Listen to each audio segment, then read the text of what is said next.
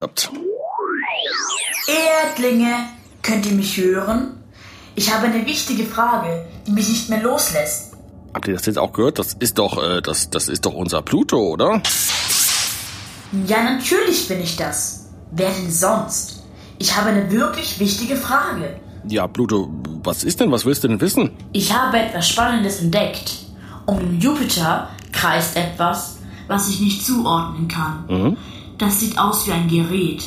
Und sowas kann doch nur von euch Erdlingen stammen. Hm, ja, das stimmt, Pluto. Das, was du beschreibst, klingt wie eine Sonde. Genauer gesagt ist das wahrscheinlich die äh, Juno-Sonde, die um den Jupiter kreist. Eine was? Könnt ihr mir mal erklären, was das ist? Also ich jetzt nicht, aber bestimmt Benjamin Mierwald von der Volkssternwarte München.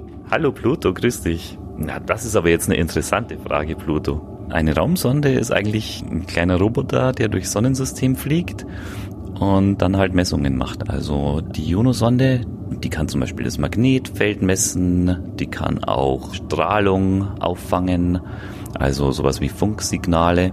Und dann kann natürlich diese Sonde auch Bilder machen und deswegen findet man zurzeit unheimlich viel über den Jupiter raus mit dieser Sonde. Ah, verstehe.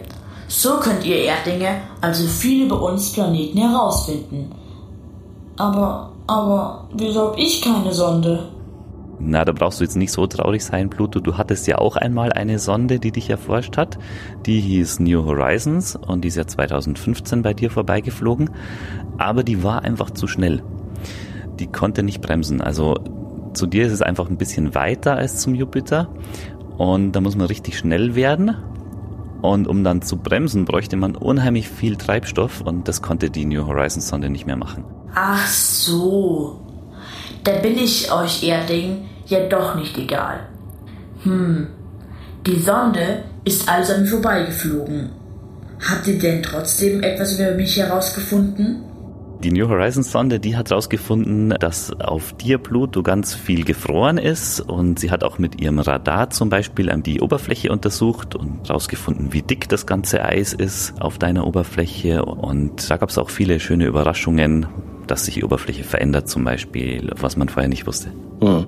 Und, und was konnten die Forscher bisher über den Jupiter herausfinden, Benjamin? Der Jupiter ist ja ein Wolkenplanet, der hat also ganz, ganz starke Stürme und da hat man herausgefunden, dass die meisten Wolken beim Jupiter viel tiefer in die Kugel, in die Wolkenhülle reinreichen, als wir bisher dachten.